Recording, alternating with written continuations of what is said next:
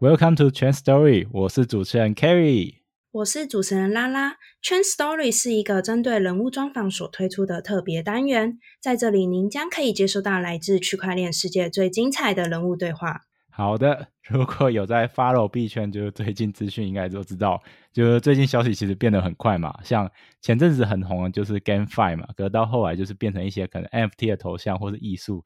甚至 到后期，就大概上个礼拜左右，就是有 Loot，就是这种文字 Metaverse 的出现，就让人有一种嗯完全跟不上这些资讯的感觉。所以，我们今天圈 Story 就特地邀请到就是币圈最帅气的主编 Wade 来跟我们分享他平常是怎么追踪这些资讯的。嗨，大家好，我是 Wade，可以先请你简单做一下自我介绍一下吗？好的，大家好，我是我是 Wade，然后。我的职称是练新闻的主编。那虽然说是主编啦，但其实我我我跟我的同事其实都是我们都是一起一起讨论很多事情，我们都是一起做共同创作，所以就是我我其实是做比较多杂事这样子。然后练新闻是主要在在在台北的一个区块链媒体。那我们做的事情，呃，我们报道内容其实蛮多的，就是包括。就是比如说各呃币价资讯当然会有，哦，但主要会关关注的是百大币种以内的东西，然后偶尔如果有一些特别特殊的币种的话，也会稍微做一些讨论。那我们其实比较在意的是整个产业的趋势发展，然后科技创新，呃，监管的进展，啊，交易所的产品等等。就是我，我希望还是把它当做是一个，在介绍一些科技新创，在介绍一些产品创新，在介绍社会制度、经济的一些变化的方式来跟大家谈区块链跟加密货币。就我希望它是一个科技读物，让大家可以认识一个很特别、很特殊的一个世界。嗯，这样听起来是有点比较像比较全面性的。因为像可能我们可能就比较可能偏向币圈多一点，这样听起来你们就是那边好像是比较偏向可能整个，就希望让小白也可以理解的一个概念，这样吗？嗯，我觉得这件事情其实蛮挣扎的，因为做一个区块链跟加密货币的媒体，你要顾及的层面是太多太多，嗯，很多的东西，大家的各个不同族群对它理解力其实都都不同。所以小白这一块，我其实没有办法太注重，因为我们的人力很少。然后基础的文章，譬如说区块链是什么，加密货币是什么的这件事情，有太多太多人在做。那我比较想要聚焦的是，这个产业它又进步了多少，它做出了什么创新的东西。所以，我我目前觉得好像我比较在服务是，嗯，你本来就有在关注这个领域，然后可是你的。你你你对它的了解可能停留在现货的比特币、以太币的买卖，或者是你偶尔玩一点合约，嗯，然后你偶尔看看 NFT，然后你看看了这些嗯市场上的新闻之后，你可能把它当做八卦新闻在看。我我比较想要的是给这些人，他本来就认稍微有点认识加密货币的人。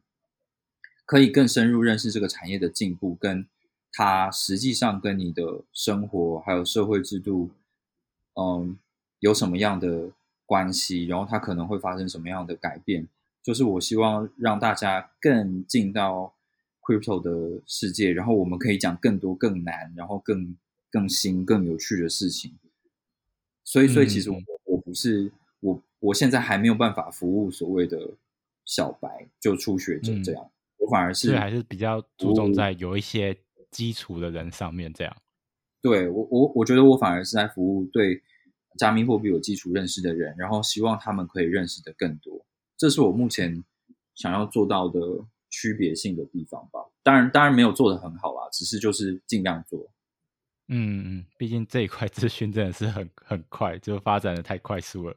对啊，那那我想再问一下，你像你刚刚说可能。想要报道更全面性，像生活啊，然后跟就是像现实怎么做结合，然后可能还有一些可能嗯币圈的一些资讯。那有这么多大量的资讯啊，就是各种，那你是怎么去追这些资讯的？就你毕竟你是币圈的媒体人嘛。我觉得，我觉得就是在在台湾的呃加密货币的媒体，可能多数我们在做的是呃比较二级或三级消息的事情，就是这些消息来源主要分成两大块，一大块就是美国那边，另外一大块就是中国那边。那各自都有各自的加密货币资讯圈。那呃，中国做了非常多的快讯，然后做的也也很快，然后也做很多很深入的内容。然后美国比较多是他们会谈很多呃创新发展的的的内容，监管发展的内容。我觉得各各都有各的好处，这样。那所以在台湾，多数的媒体都是在接收来自于这两个地区的媒体的的资讯，然后做编译跟整理，这样。那主要我们可能可以看到的，啊，比如说在西方的话，比较多就是 CoinDesk 啊、CoinTelegraph、The Block、Decrypt 等等的这些媒体。那在中国那边，我自己比较看常看的，可能就是会看链文这样。就这些基本资讯，就这些基本的呃币圈媒体以外，其实现在也有很多的。主流的大型媒体也在报道这些事情，比如说 CNBC、Bloomberg，呃，就是 Forbes 都是非常在常常常报这个跟跟加密货币有关的这个这个新闻的。嗯，可可是可是像这种传统媒体，他们爆出来的时候，不是通常都已经是呃割韭菜的时间了嘛？就是已经。慢了一有一有一段时间了，是这样没有错。可是他们有他们的长处，譬如说，呃，有很多的呃发言或者是消息，它是来自某个传统的金融机构，或者是华尔街的著名的投资人。那他们本来就跟这些人很熟，他们也会刻意的去问这些人一些相关的问题。所以当他们有呃最新的评论或最新的动作的话，其实嗯。这些报道反而在这些传统的大型媒体会比较快看到，然后内容也比较多。哦，你说在传统对接的上面，它的讯息可能会比可能我们这种纯币圈的媒体还更快。这样？对啊，对啊。我记得昨天昨天有一个事件嘛，好像莱特币跟那个沃沃尔玛 有有合作，然后我记得我记得 CNBC 跟彭博就是他们好像也有报道这件事嘛，就在第一时间的时候。对，你说这个事情没有错啊，就是其实他他是因为。呃，就媒体的世界都有那种新闻稿的服务服务网嘛，那他们本来就跟很多大型媒体有合作，很多的企业跟公司会到这样的网站上面去发新闻稿，然后这些网站会把这些新闻稿再发到各大媒体去，让他们参考，看他们要不要报道这样。那呃，因为某一个新闻网他发了这一个假的讯息，所以各家的新闻似乎就是。完全不查证就直接把它当做是真真的，然后就开始报了。报了之后呢，才被人家发现说，哦，原来这件事情是是假的，就是那一个新闻网的源头，就是有人刻意造假，然后发了一个这个假的讯息，就就可是源头，它通常不是有很很有可信度嘛？就是通常在这种状况下，对啊，所以就就等于是这这种新闻网被被抓到了一个 bug，就是说。哦，原来我可以假装假冒是某一个公司，然后去买这个新闻网的服务，然后就这么发了出来，然后他也他们也就理所当然的发出去。那呃，这个呃，因为我们也写了这个的新闻，然后有那个很呃戏骨很有名的创投公司叫做 A Sixteen Z，然后他们里面的人也说，其实他一直都觉得这种新闻稿的可信度。并不高，那他如果他还是会比较相信说官方的网站自己有发出这个消息，他才会去，他才会比较容易相信这件事情。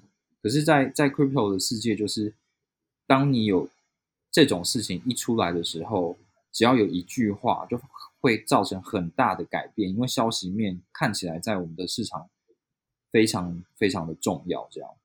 嗯，所以就嗯造成了昨天这样子，在二十分钟内涨超过三十趴，然后又马上跌下来三十趴的这种 很可怕的惨剧。很像之前我记得上个月还上上个月亚马逊那个传闻，我记得也是这样。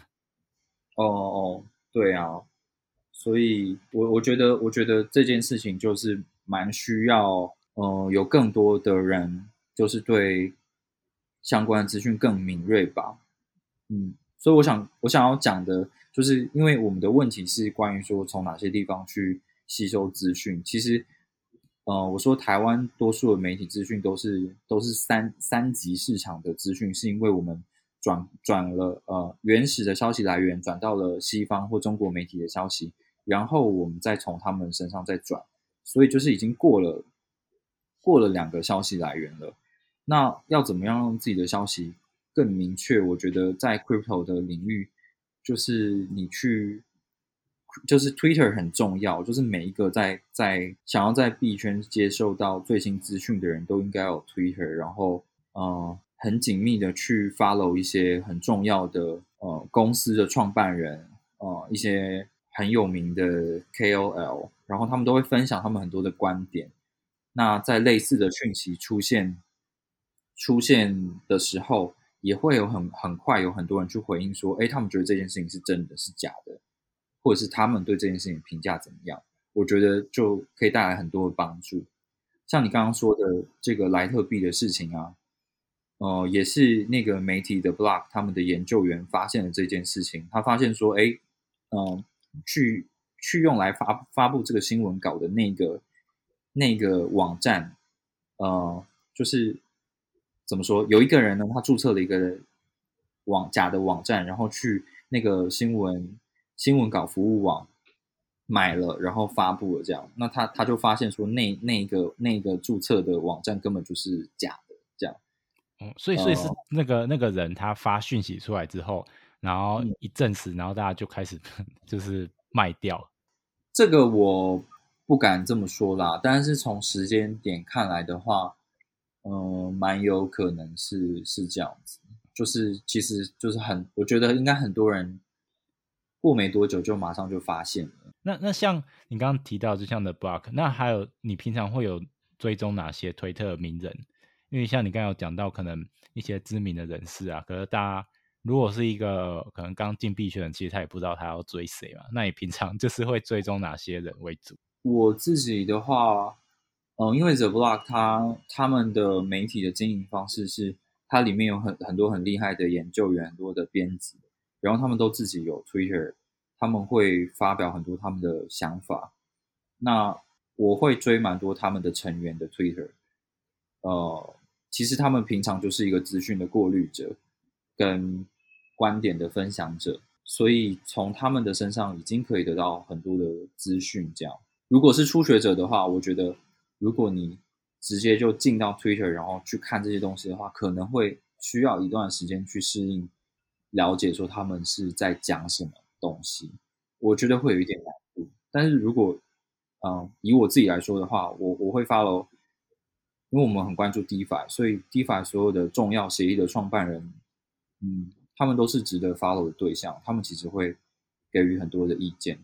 那我自己有除了 The Block 的人以外，我自己有最喜欢的一个人是那个 Compound 的法律顾问。总之就是他他会分享很多跟监管方面的的意见，然后虽然说没有人没有很多人会会去转推他的东西，可是我我我因为我自己对这个东西非常有兴趣，所以所以所以他的 follower 没有到很多，但就是你觉得他的观点是还不错，这样。对啊，因为他讲的是是很新的东西，就是我们要怎么样从合规的角度去看，他叫做 Jake。Chervinsky 分享可以，我们后续可以放在那个我们的那个文字栏里面，就是因为大大家应该直接听英文，其实应该听不出来怎么拼。对啊，他他有那个，他有七万七万六千个 follower，这样算算是蛮算是不错啦，算蛮多。嗯，可是可是这是我个人兴趣啊，这我个人兴趣啊，我我觉得我觉得大家可以可能可以 follow，是因为我很喜欢 The Block 的。The Block 的研究总监 Larry，然后他自己就已经他讲的事情就已经够多了，嗯，对，所以我觉得可以。然后他他很懂得就是跟上趋势去谈一些事情，他给我很他给我很多的灵感这样。然后呃，我还想要推荐一个，就是我不知道你们有没有在关注那个 People Pleaser，就是那个呃，就练新闻有访问过 People Pleaser，然后他他做帮很多 DeFi 做的动画，然后做 NFT 嘛。那他最近不是帮那个 Fortune 杂志画了一个封面吗？你没有看到这个东西？有有，我有看到，嗯。然后他。他在他在那幅画里面有很多的隐藏人物，那些隐藏人物有很多都是 Twitter 上面很红的名人，这样子。其实他某种程度就已经在告诉你说哪些是值得追踪的人，因为这些人讲的讲的意见都是很很有观点，然后可能是有藏财富密码在里面的啦，像是 之前那个那个 Loot，不是很多人去。呃，去 mint 他那个免费的 NFT，然后后来就赚很多钱。他的那个那个创作者就是那个 DOM，他他的名字应该叫 Dominic，然后他就有被被 People Pleaser 画在那个里面啊。所以如果当初你有注意到这些事情，然后本来就追踪这些人的话，他在发布那个合约的时候，你你就马上可以知道他他有什么新的计划这样。嗯嗯，所以那时候你有 meet 吗？没有哎，就是就是 错过了一个财富密码，好像财富自由都从我们身边飘过去的感觉。对，真的。对啊，就那不是那不是我可以我可以抓到的东西。那你有因为这些消息可能特别去买哪一个币吗？嗯，我还是会特我还是会客观的去去判断吧。嗯，就是他们说的观点，我觉得合不合理？如果合理的话，我就会去，我就会去买啊。嗯，那就是炒币，就是你也有在炒币嘛？那你都平常会使用哪一些工具来辅助？就是可能你去分析一个项目啊，或者是你想要就是买的币这样子。呃，我比较没有在炒币啊，我是炒币，就是我没有很常去变动我的资产配置，就我可能。看到了一个什么，我可能还是以会以长期投资为主，所以是一个 holder，不是一个 holder，只是因为我在做，只是我在做新闻工作，然后我没有那么多的时间去去做操作，然后我也不太玩合约，因为我赔过很多钱，就觉得就这个不是 这不是我的脑袋可以做的。你是你是你有爆仓吗？我有爆仓啊，一定要爆仓的啊，就是 跟我一样，我也有爆仓。对啊，你就不设你不设停损停利，然后你开了你开了一个仓位之后，你就去做其他的事情，跟朋友吃饭什么的，然后你的手机突然开始震动了，然后你就知道说干，必然寄信给你了，你就知道事情发生了这样子。对我有我之前开单都会忘记，你知道吗？就忘记我开这个，然后就爆掉了。嗯，嗯我是起床醒来，哎，爆掉了，哦，没了，然后就这样。对啊，所以就就蛮危险的。那如果说我要我有什么辅助的话，就是因为我们每天都写新闻嘛，我们一定会接触到一些新的新的专案，或者是 DeFi 它某一个 DeFi 协议它接下来会推出什么样的功能？那在我们研究就写完新闻，然后研究过后，觉得说，哎，这个东西有搞头，那。就会就会事先先买一点，就觉得说哦，这个东西可能会受欢迎，嗯，这是一个这是一个方式啊。再就是是，嗯，我会看 EtherScan 啊，会看那个什么 Token Terminal，会看 DeFi、Llama 这些链上数据，就是低关于 DeFi 协议的链上数据的整理的网站，然后去看一下说，哎，各个协议。各个链上的数据变化怎么样？你会知道说它受不受欢迎，然后金流都在哪边。我们也写了蛮多相关的文章，那这些也是一个判断的依据吧。嗯，所以比较偏向一个项目可能已经出来一阵子，然后你再去看这些东西，然后判断它后市的发展潜力。这样。对啊，对啊，我就对我来说，我比较保守，也比较嗯，没什么多时间。我觉得，呃，一级市场的东西，你真的要掌握，没有没有这么容易。我们都知道，一级市场很多东西就是打名人牌，就是我找很多的有名的交易所，找很多有名的资本来站台，然后它的它的内涵。他他说他要这样做，他要做这么厉害的东西，可他做到底做不做出来，跟做这样的东西到底有什么意义，就不是有很多人会去在意这个东西。我我只看说，哎，有谁投了，那我有私募机会，我也要投。那当然，想当然而是，他开盘的时候很容易大涨，然后你就可以到货顺利赚钱出场，这样。嗯，这是一个，这是一个。就是大家一直很常见的一个交易模式，嗯，但是这种这种东西我有我我也玩过了，我觉得，嗯，就会有点有点无聊。就是当然它可以让你赚很多钱，可是就是我我觉得我会觉得有点无聊，我就没有这么热衷于这件事情上。可可是可以赚很多钱哎。哦，对啊，但是嗯，对啊，所以又怎么样？所以钱对你没有什么吸引力吗？有啊，就是只是我觉得就是够用就够用，够用就就好啦。我我会觉得，然后我我我我觉得就币圈很多人，很多很年轻的人，他他透过这样的方式赚到很多钱，他也不太不太 care 说，嗯，你你赚到的这个钱其实是就吸就是你你有很多尸骨在底下嘛。嗯啊，你不能这样说，这样好像很负面。但是有很多的很多很有很好的项目，就是你参与前期投资，然后你就你就赚了很多钱，这钱是理所当然这样子。嗯，对，好，我我不能说这样不好啦，只是可能我没有这样的人脉，也没有这样的的机会，可以让我去多做这些多做这些参与跟研究这样。可是像那种 IDO 或是 CoinList 上面的。就是拍那个对公募，你都不会参与吗？不会啊，可是那种感觉就像是，就像是，就是别人要施舍给你，你要去跟别人挤的那种感觉。我就 真的，为什么我要排在那边跟你排队？然后最后你你你给我一个五百 U 的份额，然后我觉得干，我超感谢你的，然后我可以因为你这个东西暴富了，就是。这种东西它就是一个行销活动，然后你会觉得说，就是对啦，这东西是可以赚钱，但是我要跟你在那边排队抢这个，好好辛苦哦。所所以你都没有抢过吗？我有抢过啊，我有我有抢过，嗯，但是但是他就。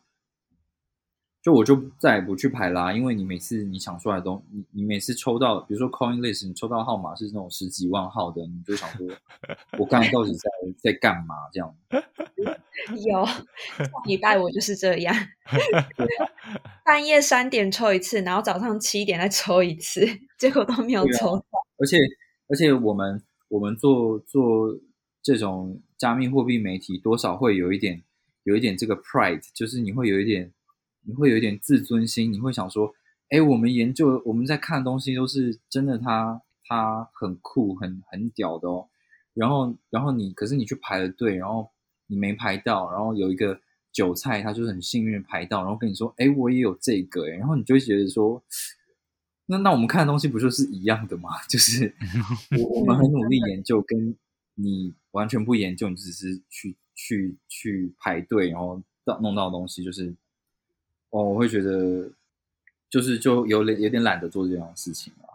虽然算他他的确可以帮你赚很多钱，比如哦五五百五百美金变变十五万美金，变一百五十万美金，对。但是这就跟那个你每期都看到有人中那个大乐透头奖跟乐透乐透彩啊，为什么你不买？你明明每期买，你都有机会啊。但是我们都我们都不一定会去买。嗯，真的，一起项一级的项目，真的不是一些一级市场，真的是我们这些人也都很难接触到，因为那种名单有时候都太呃，可能开放的更早，或者说可能就是要抽签嘛，就基本上都拿不太到。哦，对，真的。不会啊，你们那么多机会，没有没有没有没有没有，我们有时候也是自己半夜的时候都在那边用啊。我们基本上也是对啊、也没参加到几个。那那那个像是现在的 IEO、IDO，都是一种行销活动了啦，就是它就是摆明了要让你让你赚钱，然后可是我数量数量有限，嗯对那是那是一个行销活动，那我要不要就是就是有点像小白，基本上其实都很难透过这样的活动暴富，因为基本上就是嗯抽乐透的感觉了。但也有一些门槛啊，就是你要持有一些币种才可以参与，对啊，就那是现在啊，可是以前就不用啊，那现在太多人抢了，以前就不需要。对。但是像 FTS 这一次的，就让很多人 真的是暴富。抽不到，哦对啊，我我也抽不到啊。我也没有抽不到。对，可这个这个机会，这个机会也不是属于不是属于小白，因为你要拿到一个 ticket，就是对于一个刚入场的人，他他必须要很相信 FTX，然后一次去买了很多的币，很多的币，然后他才有办法去去参加这个抽奖。所以，我我觉得就是也是回馈他的老用户吧，老用户的抽奖几率，呃，中奖几率比较高啊。嗯，嗯那门槛门槛真的有点高啊。诶，那你平常会用像 Telegram 啊，看什么 ICO Drop 啊这种比较就是偏 ICO 资讯的一些东西吗？我会看，我会看 ICO drop，呃，会看，但是就是比较早期才会才会这样看，因为哦，你说 ICO drop 的 Telegram 吗？嗯，就是嗯像你会用 Telegram 去看一些可能 ICO 或是 IDO、IEO 任何资讯嘛？因为其实有时候推特虽然很快，但是就是还是很混乱、很杂，然后哦很多人就会整理在 TG 上面。嗯，会啊，我也会看，我也有 follow ICO ICO drop 他们的 Telegram，可是他们的确他们的消息会比推特上面再慢一点点，他们也会推一些跟新就是跟新闻相关的的内容，那他嗯嗯推出来的时候其实都有慢了一点点。那其实我在推特推特上面可以可以看得更快，可是我的确也会看这些东西，因为他们等于是帮你过滤掉一些杂讯嘛，然后让你可以更清楚的知道、哦，这最近他们觉得最重要的东西是什么。所以你，嗯所以，所以你说的没错，我的确的确会看。嗯，所以就有点等于说，第一层就是 Twitter，然后或是 Discord 之类的，然后第二层可能就是 Telegram 或是直接新闻媒体这样，然后第三层才是我们这样，就是你们接收资讯的人。哦，不会啊，你们也你们也看很多第一手消息啊，我觉得也也是很厉害。哦，没有没有，我觉得我觉得你们追的消息应该比我们更快，因为像昨天晚上那个莱特币那个，我们我那时候想说，哎，怎么突然涨了？然后你们那时候就好像已经已经有发讯息了。没有啊，没有啊，是没我们不是我们不是最早发的啊。我那个我发出来的时候，柳柳还跑跑过来跟我说，哎，那个已经证实是假的了，然后我才赶快改掉。就是这个消息，其实我们已经我们已经慢了，所以我我我我也觉得蛮好的，幸好我们慢了，不然的话，就是这件事情更有冤魂，你要上车。对啊，对啊，对啊。嗯嗯嗯，不过昨天那个真的是很要不得，那个、啊那个应该要被被谴责，因为真的是很多人应该就，尤其是玩合约的人，对，嗯对啊，因为有人就有人在讨论说，像是这样子的事情，是不是呃美国的 SEC 应该要出来管？因为这这种事情就是很直接的对市场有操纵行为发发生了，那它对很多人的影响都很大。嗯嗯，对啊，就是真的很多人就会受害，嗯尤其是你真的是完全不懂这个市场的人。嗯，如果是拿现货，其实就还好，你就看它飞上去，然后又掉下来。对啊，对啊，但是还是危险。对啊，还是很危险。那像刚刚你前面提到有这么多消息可以追踪嘛？那你要怎么安排时间去看这么多东西？像又有推特，又有 Telegram，然后又有一堆新闻媒体，因为好像根本就看不完了。对啊，所以所以我会说，我们是尽可能的在在做全面性的内容。我们每天基本上只要醒的醒着的时间，我们都会一直持续的关注这些消息。所以我其实很久都不看社会新闻，我有点不太知道。像台风来了，其实我不知道，这是别人跟我讲。嗯，对啊，所以疫情爆发有什么有什么 Delta 病毒也是别人跟我讲的。我我就好像与与传统社会隔绝的感觉。对，有一点。然后，所以所以我觉得就是我们醒着我们醒着的时间都在看这些东西啦。那我们也会花很多时间去过滤这些消息。那你做久了之后，你就会知道说，嗯，谁可以追，谁不能追。什么样的消息是广告的新闻？什么样消息，呃，是假的新闻之类的？嗯，所以就是等于有点像你追久，你就大概知道，就主要看哪些人就好。那就是主要安排时间去看这些东西，那其他的就就就就算了。嗯，所以其实你说怎么安排时间，我没有安排时间啊，因为只要是我醒着的时候，我有空的时候，我一直都在看。嗯。所以我没有安排时间，我是等到我受不了、觉得很不舒服的时候，我就不会看。哇，可这样这样不会很累吗？因为你这样整个生活都是就是 币圈的东西。对啊，是是蛮累的。可是因为你你是做新闻的人，你就会有一种有一种好胜心啊，你会想说，我想要把我想要我想要发的最快，我想要写到最最完整、最详细，我想要写最好。嗯，你会想要有这些挑战，所以就会给自己一些压力吧。嗯嗯嗯。可是你是已经传统的媒体也是这样子哦，对啊，传统媒体其实也是这样。对啊，说我认识很多记者，他是，嗯，他会凌晨四点起来看新闻，然后写写完之后早上早上发，然后他再他再回去睡觉。就他一天睡眠时间其实没有很多，可能四到四到六个小时这样。哦，哇，这样很累诶。但是，嗯，台湾哎，区块链的话，主要都还是就是网络上的资讯啊，所以可能就不用去跑现场的这种，其实好像还好一点点。有啊，洞洞区不是有写那个什么加密货币杀人嘛？他们应该去跑一下那个现场啊，看一下那个现场杀人案。对对对对，这几天很红，加密货币杀人。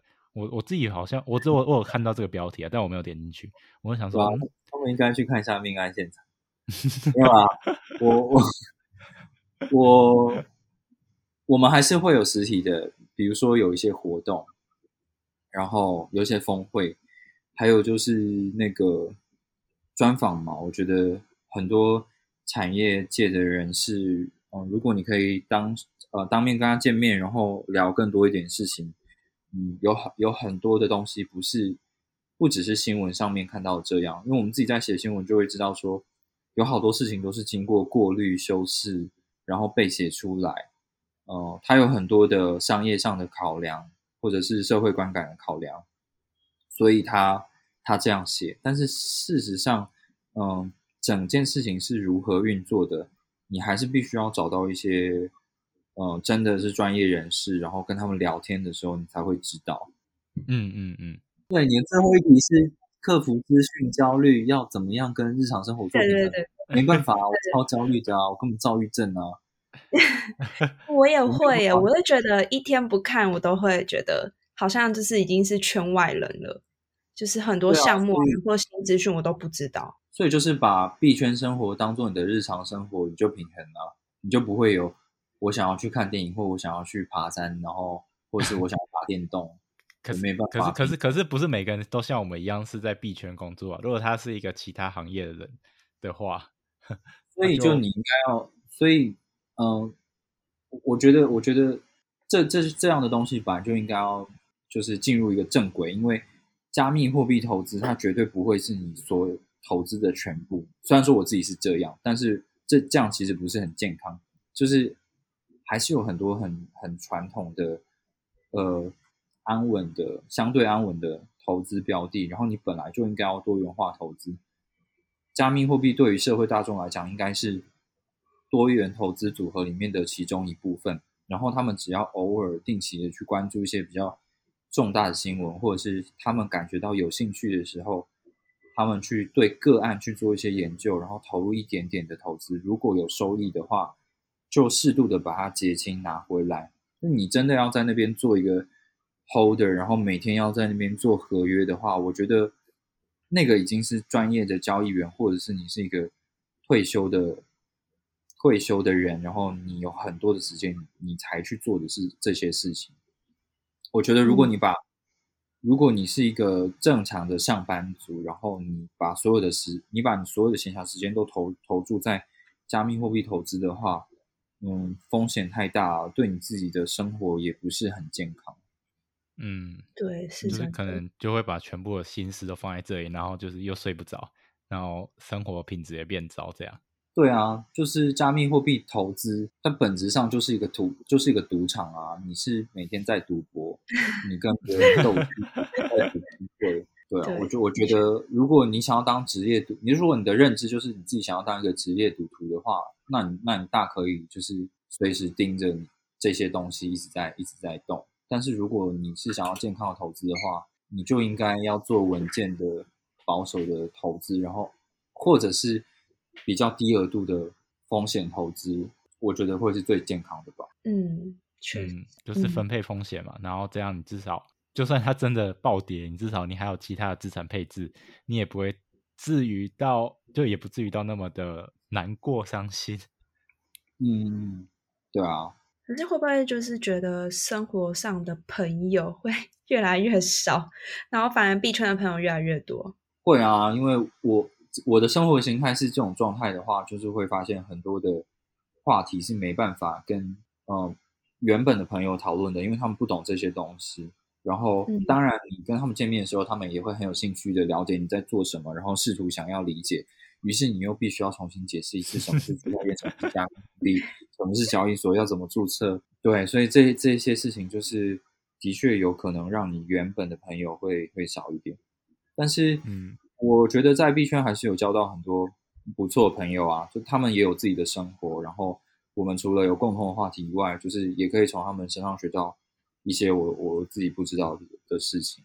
嗯，对啊，嗯嗯，我也是现在就是比较 多，就是出去的朋友都是币圈里面的朋友，跟传统的世界脱钩。就是可能跟一般朋友在聊天的时候，很多事情是对不上的，就是可能话题什么的，嗯，就算、啊就算对得上的话，就是他们又问你区块链的东西，你就会觉得啊，好烦然。后再解释一次。因为尤其很多都会从资金盘问起，然后诈骗，然后他说啊，算了算了算了，对，之前很多朋友都会一直问我拍币，我就觉得哦好烦，我要一直解释这个东西。就说是好东西啊，你只要按一按就有了。不要啊，这样好也也没有害他们啊，反正也不会亏。嗯，嗯，是吗？是这样吗？呃应该目前来看，应该至少还还还是这样了。好的，那我们今天就谢谢魏的跟我们带来这么精彩的访谈。那就是我记得魏的没错的话，你们那边是不是有自己的 podcast 节目？就是要不要简单跟大家自就介绍一下？好啊，哎，对我应该一开头要讲，反正 我们也有我们自己的 podcast，然后呃叫做“哥我快不行了”，快是区块链的快，然后步是就是走路的那个步这样子。然后嗯嗯嗯、为什么要做这个 pod podcast 的原因，就是因为我觉得我们写的文章有很多字很多，然后呃，可能专业的术语比较多。那这些事情对于我还不是这么认识加密货币的读者来讲很难吸收，所以就希望透过呃 podcast 的方式，用讲新闻的讨论新闻的方式，来让一些可能懒得阅读或者是嗯他觉得读了之后看不懂的人，可以重新再透过我们的 podcast 了解一下这些事件的始末到底是什么，然后引发更多的想法，也欢迎跟我们做很多的讨论。我们在 Spotify 嗯跟 Apple Podcast 上面都有都有上架，所以就欢迎大家来收听。那所以主持人也是你吗？主持人也是我，还有我的同事就是 Jim，然后现在有新的阵容就是 Perry 这样，之前有 Jeff。哦呃，所以那个歌歌是以你为 为名的吗？没有哎、没有哎、就是因为我们的同事就会互相称哥这样子，就对于哦，哎，好特别哦。对于彼此的一种尊重这样。然后，然后因为哥哥我就是币圈常会讲被割嘛，所以说割我快不行了，就是有一种好像被割了，你快要不行了，然后有一个哥出现，然后可以跟你求救，然后你可以讨论这样子。哦，你们节目名称很有意义诶。对，但是我们不会去，我们没有什么，没有怎么说明过这个这个东西啊。好的，那就是有在听 podcast 的听众，就是也可以去他们节目去收听一下，就是可以了解更多有关加密货币的资讯的东西。那我们今天的节目就到这边。那如果你是 Apple podcast 听众，就是也可以欢迎在我们节目下方给我们一些建议与回馈，那我们都会当做一些后续的参考。